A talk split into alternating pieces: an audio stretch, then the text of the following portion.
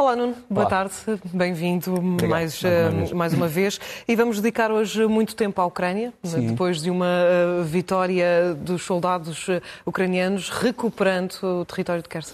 Queria só começar com uma, uma reflexão de um minuto, eh, cronometrado, só para dizer que hum, todos nós, todos nós, todas as pessoas de boa fé querem, obviamente, a paz e a concórdia na Ucrânia e uma solução mais justa possível. Agora, se nós não condenarmos no princípio a agressão, quer do ponto de vista de uma agressão ao direito internacional, quer no ponto de vista do que se passa no terreno, que é a destruição de cidades e de populações civis, nós estamos, no fundo, a ser cúmplices.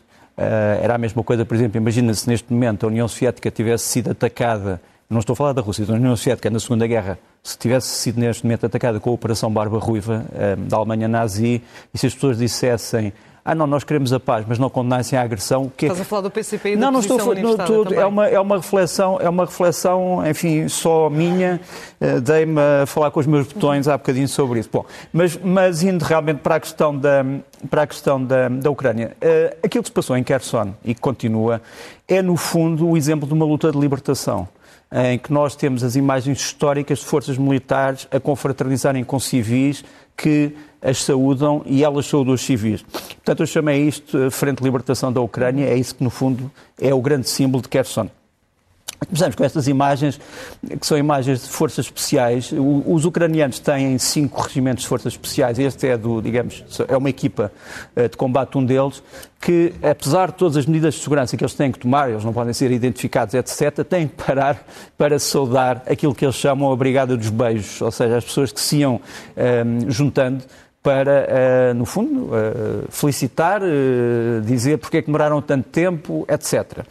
Outra imagem que me parece potente, muito potente, e que curiosamente as televisões russas não puderam mostrar, ou não quiseram, não sei, é esta manifestação de massas, portanto, que é um cortejo, no fundo, cortejo da libertação. Estejamos já a falar, já no segundo dia, depois da chegada das tropas ucranianas, as tais tropas ucranianas que algumas pessoas diziam que não- nunca chegariam, ou que chegariam só daí a uma semana. Isto é uma, esta manifestação é uma manifestação. hum, não, era, não era esta, porque esta já é a terceira, pronto, mas não faz mal. Esta aqui também é importante, porque nós vemos que uma das medidas Vamos que foi tentar, tomada. vamos tentar voltar à outra Mas se não a- voltar já, falamos a seguir. Mas esta aqui também é importante porque agora é o período de normalização desta cidade, Kherson. E uma das fases da. Aqui, não, esta era a primeira, havia uma entre. Mas, mas não interessa agora. Ahm, Aquela, aquela, aquele segundo vídeo que estávamos a mostrar é importante porque, no fundo, mostra unidades de polícia móvel que a Ucrânia já moveu para Kherson, para a cidade, porque é preciso agora tratar da segurança pública, da segurança rodoviária. Eh, Eu tenho aqui uma informação da polícia eh, ucraniana que me foi dada há, poucas horas, que diz que neste momento há 200 agentes só para tratar de questões rodoviárias e há 10 grupos daquilo que eles chamam de desativação de engenhos explosivos portanto, que vão, no fundo, tentar desarticular eh, minas e outro tipo de armadilhas que tinham sido colocadas. Estamos a falar de 10 equipas, cada uma delas com cerca de 10 homens, só para assegurar a possibilidade de circulação de Porque civis. essa é agora a grande preocupação das Sem dúvida, sem dúvida. E também o restabelecimento da infraestrutura, Claro, a água, a eletricidade, etc. A televisão já foi eh, restabelecida, apesar da destruição da torre de televisão, agora é uma torre de Mykolaiv que está a retransmitir para eh, Kherson, portanto já se, já se podem ver os canais ucranianos outra vez em Kherson. E depois, esta não, espero que consigamos ver este vídeo, é um vídeo muito interessante porque é um vídeo da entrada em Kherson, a seguir logo aos militares, dos primeiros, cam... dos primeiros caminhões de tiro de supermercados ucranianos, que eram aliás marcas que eram conhecidas em Kherson e eram populares, e que vão tratar de reabaste- reabastecer a população. Mas como tu disseste, eh, a hora agora é realmente da estabilização, que é uma tarefa que as pessoas às vezes acham que é mágica, não é? Quer dizer, demora tempo e tem que ser feita com eficácia. E depois o fim da restabilização vai ser eh, eh, o restabelecimento das linhas de comboio, que também já se está a tratar disso. E avançamos para o próximo tema, ainda dentro, do, dentro da mesma realidade: tolerância e punição. Isto a ofensiva ucraniana ainda não acabou. Ainda não acabou, a guerra ainda não acabou. Esta ofensiva que foi comandada por um general chamado Andrei Kovalchuk, que entretanto foi também soldado no meio da, da cidade, começou tudo onde? Começou tudo nesta localidade que vamos mostrar, uma, uma localidade que fica fora de- de- do Oblast de Kherson, fica em uh, que é, um, no fundo é Mykolaiv, esta é uma das primeiras unidades que, eh, que começou as operações, uma unidade de, de reconhecimento, portanto, forças especiais especializadas no reconhecimento em combate.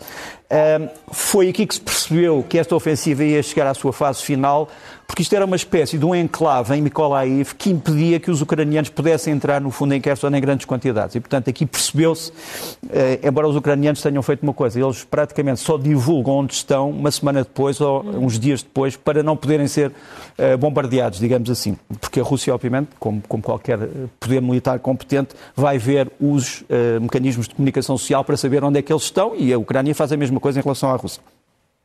Também é interessante ver aqui as colunas de blindados e carros de combate que foram avançando.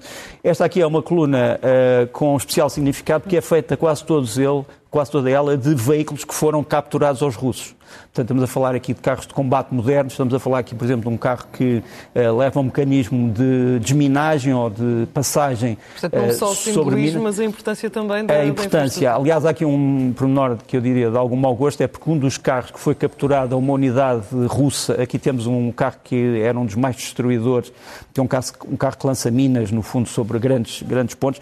Há aqui um momento de algum mau gosto, porque um dos carros é capturado a uma unidade do chamado Grupo Wagner, portanto, aquele grupo de mercenários uhum. profissionais, e, e, é uma unidade do Wagner chamada Rossitz que se distingue por usar símbolos que nós diríamos uh, nazificantes ou neonazis e uh, uma das bandeiras ainda foi mantida dentro do carro de combate e não, não parece que seja muito boa, mas pronto, uh, enfim, são as decisões que são tomadas. Depois, um elemento muito importante, como tu sabes, nós estamos agora numa fase daquilo que eu chamaria um bocadinho a teoria do cartoon, do desenho animado sobre isto, quer dizer, todas as pessoas dizem, ah, como não temos fotografias de muitas pessoas mortas, como não temos fotografias de grandes dramas, isto deve ter havido uma combinação, ou entre Washington e Moscou, ou entre Washington e a Ucrânia, ou entre a Ucrânia e Moscou. A única, a única combinação que houve, e convém dizer-se, foi esta. E posso dizer isto de, de, de própria fonte oficial ucraniana, isto pode ser confirmado. Os ucranianos disseram, as forças russas que estão na parte norte do rio de Dnipro, portanto a chamada margem direita, e que incluem o 22º Corpo de Exército e o 40, 49º Exército Interarmas, uh, o 22º sob o comando de um general chamado Artem Nazbulin. Portanto, estes homens e as, as unidades todas que lá estavam, quase 30 mil homens, teoricamente seriam mais, mas a, a maior parte daquelas unidades estava muito desfalcada. E, portanto, eram menos homens do que se pensava ao princípio. Mas a, eh, o, o acordo foi este. Vocês saem, com as vossas armas individuais, mas não levam equipamento pesado, não levam carros de combate, não levam artilharia, não levam eh, lança-foguetes. E os sítios onde vocês tentarem levar serão atacados. Hum. Nós temos aqui, uma, temos aqui uma imagem de uma salva, no fundo, de foguetões, de foguetes uh, ucranianos, precisamente para atacar uma das zonas que uh, desrespeitou, no fundo, este, este acordo, em que os, os russos tentaram levar material. Porquê é que os ucranianos estavam preocupados com isso? Porque, obviamente, que eles não queriam que houvesse material que fosse levado e depois usado outra vez contra eles. Claro. Parece-me perfeitamente claro. Uhum. Quanto àquilo que uh, já dissemos sobre, o, sobre, a, sobre a, o facto da guerra continuar, isto é o mapa mais recente que nós temos das hostilidades na Ucrânia, porque a guerra infelizmente continua. Aquela linha azul é a nova linha da frente, portanto estamos a falar uma linha de mil e tal quilómetros, quer dizer, uma linha extensíssima. Portanto, digamos que, eh, temos genéricos, os ucranianos estão para a esquerda do ecrã, os russos estão para a direita do ecrã. Uh, aquelas setas que nós temos ali, se podemos começar da esquerda para a direita, são as setas azuis e amarelas, as setas, perdão, as, as estrelas, estrelas, azuis e amarelas, não sei se podemos ir um bocadinho mais abaixo, eh, mas pronto, as estrelas azuis e amarelas são essencialmente ofensivas ucranianas neste momento em que estamos uhum. a falar, que já são do outro lado, da outra margem, portanto já não na margem direita, mas na margem esquerda. E depois temos ali outras estrelas dessas azuis e vermelhas, os, o, no fundo, dois símbolos da. Podemos ficar aqui porque acho que, é, acho que é claro, não é preciso aumentarmos. Portanto, aquelas, aquelas estrelas vermelha e azul são ataques ucra... uh, russos uh, nas costas dos ucranianos. Portanto, nós estamos a ver ataques ucranianos uh, em Kherson, do outro lado da outra margem, portanto, a margem esquerda, e também, muito mais acima, ataques no Donbass, perto de um sítio chamado Alchevsk, que é uma cidade onde estão grandes concentrações de tropas russas e que foram atacadas ontem. Portanto, esta guerra, infelizmente, continua. E continua com a notícia de que há um avião MiG-31 que terá partido da Bielorrússia com o chamado míssil hipersónico, os mísseis um, Kinzhal, que está em treino mas quer dizer, os, os ucranianos temem que, um, que esses mísseis possam ser lançados sobre a Ucrânia. Aliás, houve um alerta aéreo até há pouco tempo, eh, penso que durou até hoje de madrugada, eh, porque se pensava que podia haver uma salva de mísseis sobre a Ucrânia como reação à perda de Kherson. Uhum. E até que ponto é que esta uh, recuperação de, de Kherson foi uma humilhação para a Rússia e para Moscou? Foi uma, foi uma grande humilhação. Nós vimos agora, por exemplo, um discurso de Vladimir Putin uh, surrealista em que ele diz que. Um, Uh, estava a tentar lembrar-me, é um discurso de há, de há pouco tempo, em que ele diz, mais ou menos, temos que trabalhar com os nossos parceiros ucranianos e aquilo que fizemos foi um gesto de boa vontade. Mais uma vez a história, que é esta retirada é um gesto de boa vontade. Quer dizer, eh, o poder político russo é compreensível, tem que encontrar uma forma de justificar aquilo que aconteceu. Até há pouco tempo dizia que Kherson era inabalável, que faz parte do território russo e agora aconteceu isto. Depois há outras humilhações. Por exemplo, uh, o chefe de Estado-Maior das Forças Armadas Russas veio dizer que não tinha sido perdido nenhum veículo, quer dizer que os, os russos tinham conseguido trazer todos os veículos que tinham na margem direita, é uma perfeita mentira, quer dizer, os ucranianos já não só recuperaram dezenas de veículos, ou, ou capturaram dezenas de veículos, como há muitos que ficaram abandonados, destruídos, uns pelos ucranianos, outros pelos próprios russos. Estamos a falar de peças de artilharia, estamos a falar de uh, baterias de mísseis antiaéreos. Por exemplo, uh, temos um vídeo aqui do chamado sistema de mísseis SA-8, capturado pelos ucranianos. Uh, portanto, isto isto são os tais veículos que o Estado-Maior russo diz que foram levados. Uhum. Não foram, estão aqui, foram capturados.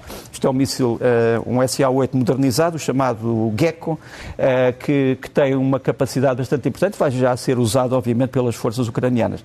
Depois, temos imagens também, é importante salientar isso, de veículos que os próprios russos sabotaram porque não conseguiram levar. Portanto, mais uma vez, a ideia de que levaram tudo é, é perfeitamente falsa. Aqui temos um destacamento de sapadores russos que eh, faz explodir um grupo de carros de combate russos que não podiam ser levados, precisamente porque senão seriam atacados pelos ucranianos. Depois, um assunto que está neste momento a ser ajustado pelo Tribunal Penal Internacional, será ou não crime de guerra, que é a destruição pela Rússia de uh, uma das paredes da barragem de Kakovka, que felizmente esta explosão não levou à abertura total da barragem, mas levou a alguma, a alguma turbulência, quer dizer, a barragem acabou por ter dois ou três furos por onde passou água, felizmente não em quantidades enormes. Portanto, esta é a barragem, esta é a explosão. a Rússia justifica isso como uh, para impedir que a Ucrânia pudesse usar esta barragem para passar para o outro lado, para a outra margem, mas os ucranianos vão fazer isso, quer dizer, não precisam, eh, obviamente, desta barragem e temos que saber se isto foi ou não foi um, um crime de guerra. Depois, os ativistas russos que são contra Putin começaram logo com brincadeiras. Este é, uma, este é um vídeo em que, não sei se podemos tirar só o título uh, por baixo, em que, no fundo, uh, eles foram buscar uma conferência real em que o Putin está à espera que lhe façam perguntas normais e as perguntas uhum. são só: é verdade que o senhor só tem 1,60m e que usa sapatos com 20 centímetros de altura, e ele diz, desculpe, isto não é relevante, passemos ao segundo. E todos os outros vão dizendo a mesma coisa. É verdade que o senhor é ainda mais baixo que o senhor Zelensky? Ou é verdade que o senhor é, é, o, é, o, é, o, é o autocrata mais baixo da Europa? E pronto, isto é uma das piadas, enfim, é, é, é preciso não nos esquecermos que a Rússia tem pessoas de grande sentido de humor, porque aliás, para viver debaixo da União Soviética e agora para viver durante um sistema, infelizmente também de restrições, eh, tem que ser um grande sentido de humor. Assim, não consegue. É verdade. E depois tens também os ativistas a já fazer estas montagens sobre crimes de guerra, uh, dizendo que provavelmente a liderança russa, se perder este conflito, vai ter uma, uma pena que é ter que comparecer perante tribunais internacionais. Portanto, já é esta montagem de alguns líderes russos uhum. por trás das grades. Tens também aqui o Sr. Lukashenko, que apesar de não ser beligerante, tem ajudado a Rússia a partir do seu território a que sejam atacadas cidades. Temos o Sr. Perskov, temos o Sr. Lavrov, temos o próprio Presidente Putin, mas enfim... No fundo, é, no fundo é, o que, é o desejo destes, destes ativistas, não é? É do, o desejo, do futuro é o desejo, que vai acontecer. É a verdade é que os uh, ucranianos resistem há oito, há oito meses sem parar. É verdade, eu diria que passam da resistência, portanto, da mera reação, digamos assim, à resiliência, ou seja, à adaptação a novas condições.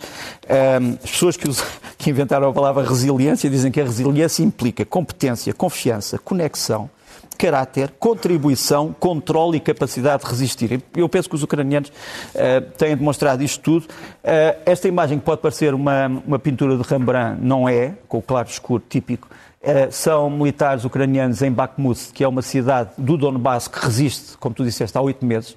contra tudo e contra todos, até por estar a ser atacada pelas melhores forças russas, incluindo as do Wagner. Depois, eles um, entram em resiliência porque estão a desenvolver outra vez a sua indústria de defesa e uh, foi revelado pelo próprio Presidente Zelensky que estes famosos drones marítimos, os Baidarka, que, são, um, que estão a ser construídos e ele pede uma, uma espécie de donativo internacional para ter 100 destes drones para poder controlar a costa ucraniana do Mar Negro. Estes foram os tais drones que atacaram a Crimeia, portanto, Sebastopol.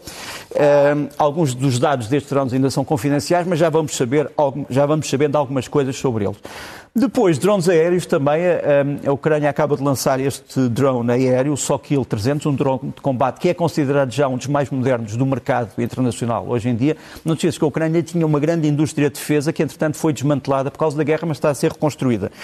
E depois, também uma, uma, uma coisa interessante, que é esta campanha, as pessoas que contribuírem com dinheiro para, para a defesa aérea ucraniana têm o direito a escrever nos mísseis de defesa aérea a frase que quiserem. Portanto, se quiseres pôr ali, eu sou a Rita Neves, uh, podes fazer. Isto é uma forma de apelo, não é? É uma forma de, de apelo. Estes são os mísseis e outros que têm eh, protegido as cidades dos drones, dos helicópteros, dos mísseis de cruzeiro, dos aviões.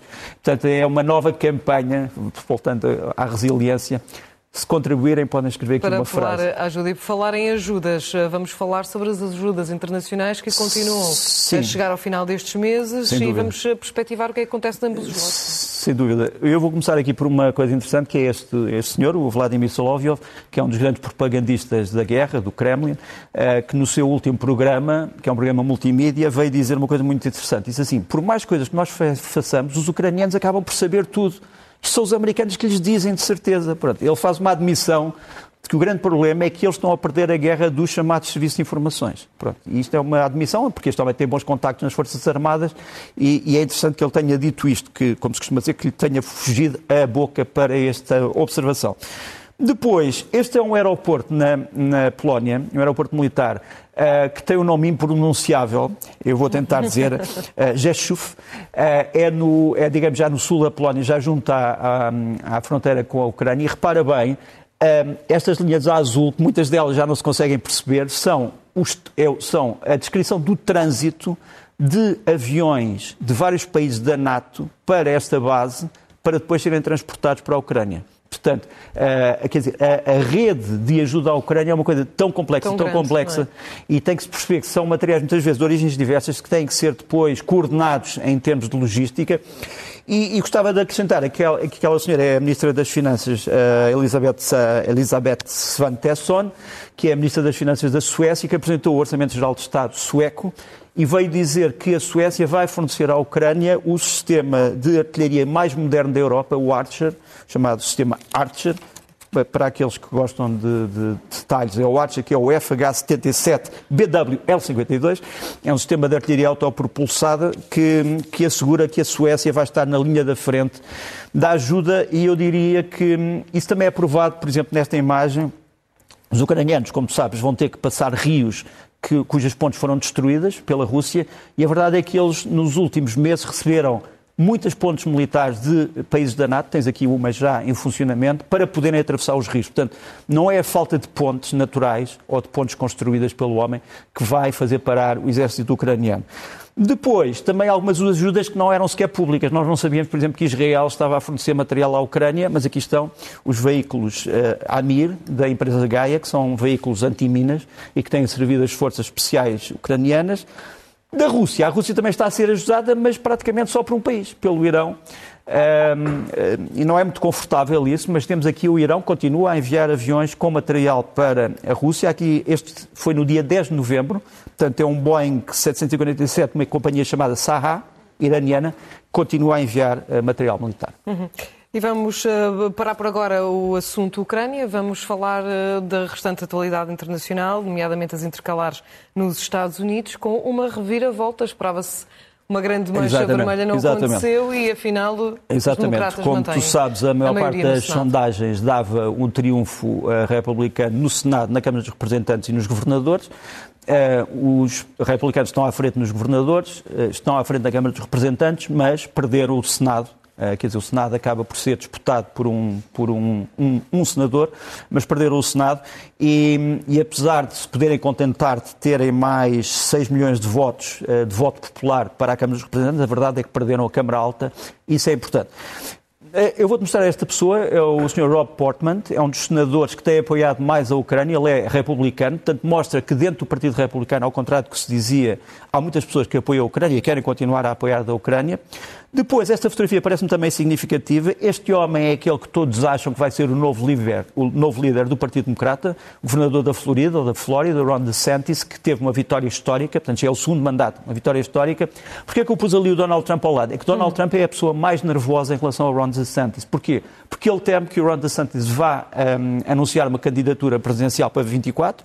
Já começou a dizer mal dele, a dizer que tem fotografias sobre ele, que sabe coisas mais sobre ele, eh, que ele é isto e que é aquilo mas depois dizendo, mas sou muito amigo dele. Uh, coisas deste ano uh, faz um bocadinho lembrar o discurso do, o discurso do, do, do Marco António com o cadáver do César, uh, mas seja como for, este é, o grande, é a grande esperança dos republicanos, que possam ter uma política que faça esquecer os desastres maiores do tempo de Trump.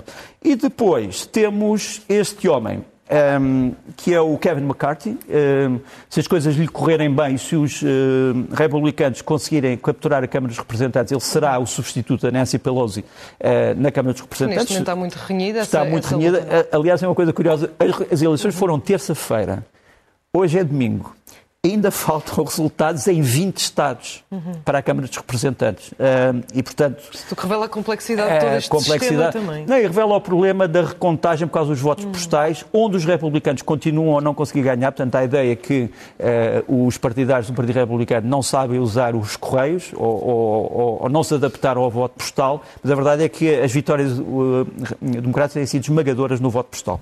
E vamos falar do Mundial de Futebol, já marcado por vários escândalos. É, eu, nós, obviamente, portugueses, estamos interessados, sobretudo, que uh, o que aconteça é que a seleção portuguesa possa ter um bom lugar ao ganhar o Mundial. Isso era, era ótimo, todos esperamos isso. Agora, os escândalos são óbvios. Uh, repara, o próprio Sr. Platter, uh, Sepp Platter, que era o homem forte da FIFA, que, como sabes, foi desgraçado por uma série de escândalos, veio agora reconhecer que isto tinha sido um erro fazer um Mundial no Qatar tinha sido um erro. A, a, a, a polémica sobre o Qatar é muito grande, que a FIFA traz com menos lisura, pode ter havido tráfico de influências, entrega de dinheiro. Isto é um vídeo que as pessoas já se esqueceram de um ativista que chega ao pé do Sepp Blatter e que lhe diz parabéns por organizar o próximo Mundial de 2026 na Coreia do Norte e depois atira-lhe uma série de notas de dólar à cabeça e o Sepp Blatter, desesperado, diz onde é que está a minha segurança? Chame a minha segurança. Mas o ativista continua a dizer parabéns, parabéns, aqui está o dinheiro que a Coreia do Norte paga Sr. Blatter, efetivamente, era uma figura nesse aspecto patética e, e, acabou também com o fim patético. E depois há muitos, muitas dúvidas, como tu sabes, continua a haver muitas obras, muitas investigações sobre a possibilidade de uso de mão de obra escrava uhum. na construção de, dos estádios. É evidente que o governo do Qatar já se foi defender, dizer que não é assim. Isto é uma, isto é uma das obras que foi publicada em França sobre o assunto um, e, eh, aliás, o título é sugestivo, Os Escravos do Homem Petróleo. Pronto. E, mas só para dizer que era bom que o Mundial não fosse marcado por escândalos, porque nós vemos no futebol uma tentativa de reconciliar a humanidade e, e não propriamente a dividir ainda mais. E vamos para as tuas sugestões. Começamos pelos livros da semana. Começamos. Olha, eh, um livro importante Barry Strauss, A Guerra que Fundou o Império Romano. Eh, as pessoas às vezes esquecem-se que o Império Romano também se fez a seguir a uma guerra civil dentro de Roma. E um, ehm, do Tolstói, Lev Tolstói, enfim, nós falamos muito um, da Rússia hoje em dia, esta é sobre uma outra guerra, a invasão francesa da Rússia no inverno e a derrota do Napoleão pelo chamado General Inverno, é a Guerra e Paz, curiosamente traduzidos pela Nina Guerra e Felipe Guerra, portanto, a Guerra e Paz traduzido por dois guerras, eh, uma excelente tradução. Eh, é o primeiro volume, foi agora publicado e merece ser lido. Eu falei do Napoleão e do Inverno porque Uh, há uma grande discussão sobre como é que será o inverno na Rússia e na Ucrânia. Eu posso uhum. garantir uma coisa: vai ser mau para os ucranianos, mas também vai ser muito mau para os russos, porque o frio é igual e as, uh, digamos, o falhanço dos sistemas energéticos pode acontecer nos dois países. Mais dois livros. Já agora, Uh, um deles é um livro que acaba de sair, no fundo é o boletim do, do Real Instituto de Estudos de Defesa uh, do Reino Unido, de uma, de, de uma autoria coletiva, Justin Bronk, uh, o, o, Nick Reynolds e o Jack Watling. E eles lançaram um livro em inglês, eu gostava que fosse traduzido, chama-se The Russian Air War and Ukrainian Requirements for Air Defense, ou seja, a guerra aérea russa e os requisitos ucranianos para a defesa aérea. É a primeira grande obra sobre eh, o que é que se passa nos ares da Ucrânia. A Ucrânia começa esta guerra praticamente, segundo Moscou disse, com a aviação destruída. A aviação da Ucrânia ressuscitou das cinzas, eh, acabou por. Eh, ou realmente pistas de base aéreas destruídas, mas eles recorreram a, aeródromo de manobra, a outro tipo de pistas rudimentares e continuam no ar. E fortificaram o sistema de defesa aérea. Eu não sei se podemos voltar a isso, só para eu falar do quarto livro, que é uhum. também sobre guerra. É de uma jovem ucraniana, a Eva Skaliank. Um, uh, perdão, uh, a Eva Skalietska. Uh, o livro é um livro muito pequenino, de observações de uma rapariga sobre o que é que está a passar, sobretudo em Kharkiv, chama-se Tu Não Sabes o que é a Guerra. Portanto, no fundo, a ideia é, ouves falar da guerra através uhum. dos mídias, mas tens que estar aqui para perceber o que é que nós sentimos na pele, o que é que sentimos no cérebro, o que é que sentimos na nossa família e entre os nossos amigos. E que filmes sugeres esta semana? Dois filmes, eh, um deles se estreia para a semana, chama-se Crónicas de Véspera, é um filme de ficção científica, ficção apocalíptica, da Lituânia, que nos chega da Lituânia, e que tem muito a ver com a questão do clima. Como sabes, a questão do clima está neste momento ao rubro, eh, a discussão sobre o meio ambiente, a cimeira do clima que está em Sharm el-Sheikh, eh, no Egito, e que tem provocado grandes contestação em vários países da Europa, incluindo em Portugal. Eu devo dizer uma coisa, um, há uma afirmação que foi feita ontem e anteontem de que Portugal vai abrir poços de petróleo e explorações de gás em território nacional, eu não conheço. Agora, se queremos discutir a questão do plano energético que vai de Portugal até, uh, até França, uhum. para depois ir à Alemanha, isso é outra questão. Uh, mas enquanto nós entendemos que o gás natural é um gás de transição e que vai ser substituído pelo hidrogênio verde, Portugal tem um papel a desempenhar nisso.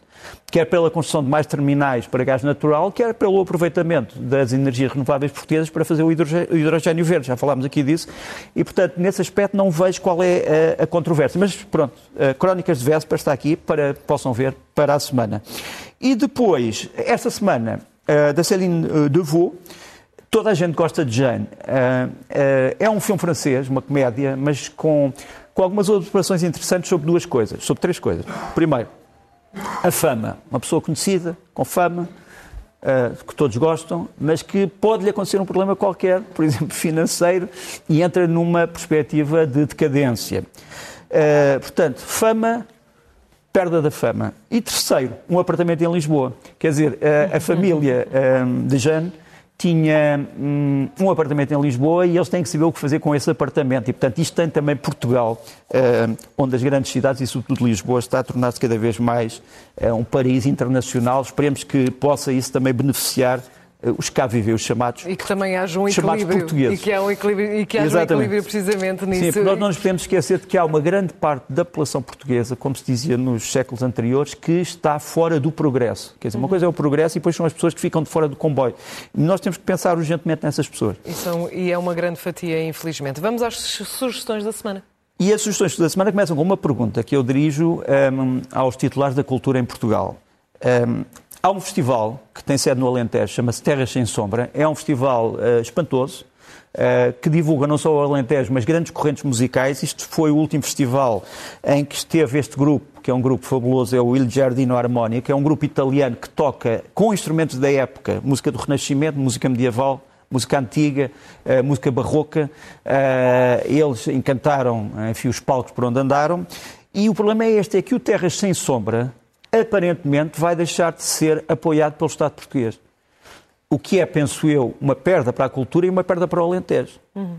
Uh, que precisava muito de ajuda. E, e portanto, eu retirarem-se fundos a, a, a, projetos que não têm qualidade nem repercussão, percebo.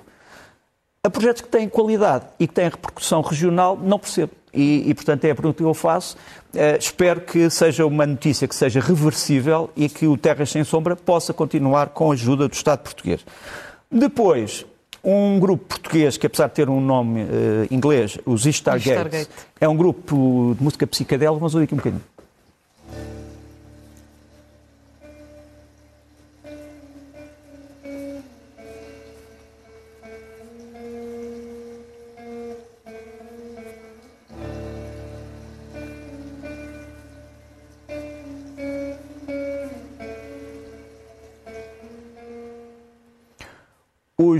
Os, Stargates lançam agora este CD, o Stones of Babylon. Eles são um grupo entre o, a música dita psicadélica, o chamado rock espacial, e o heavy metal, todo instrumental. Quer dizer, não, não é qualquer banda que se arrisca a fazer CDs só instrumentais, uhum. portanto, sem vocais. Uh, sobretudo quando são com maus, focais, é bom que sejam só instrumentais, mas pronto, eles fazem isso e, e, e saúda esta, esta, esta publicação do, deste CD, não só no mercado nacional, mas também internacional. E gostava de acabar com uma, com uma sugestão, que me parece, uma grande sugestão, uh, é sobre o Manuel de Oliveira. Não é o Manuel de Oliveira que nós achamos que é, não é o cineasta desaparecido, que é um, um gênio da cultura portuguesa, é um grande guitarrista que tem explorado, uh, digamos assim, as, as, os sons da Península Ibérica, uh, os sons das várias Espanhas, os sons de Portugal, uh, ele vai do Flamengo ao Fado e etc. Ele lançou agora o Ibéria 2022, uh, isto chama-se uh, Sob o Céu da Figueira e é um grande CD uh, e espero que se possa ser ouvido com atenção. E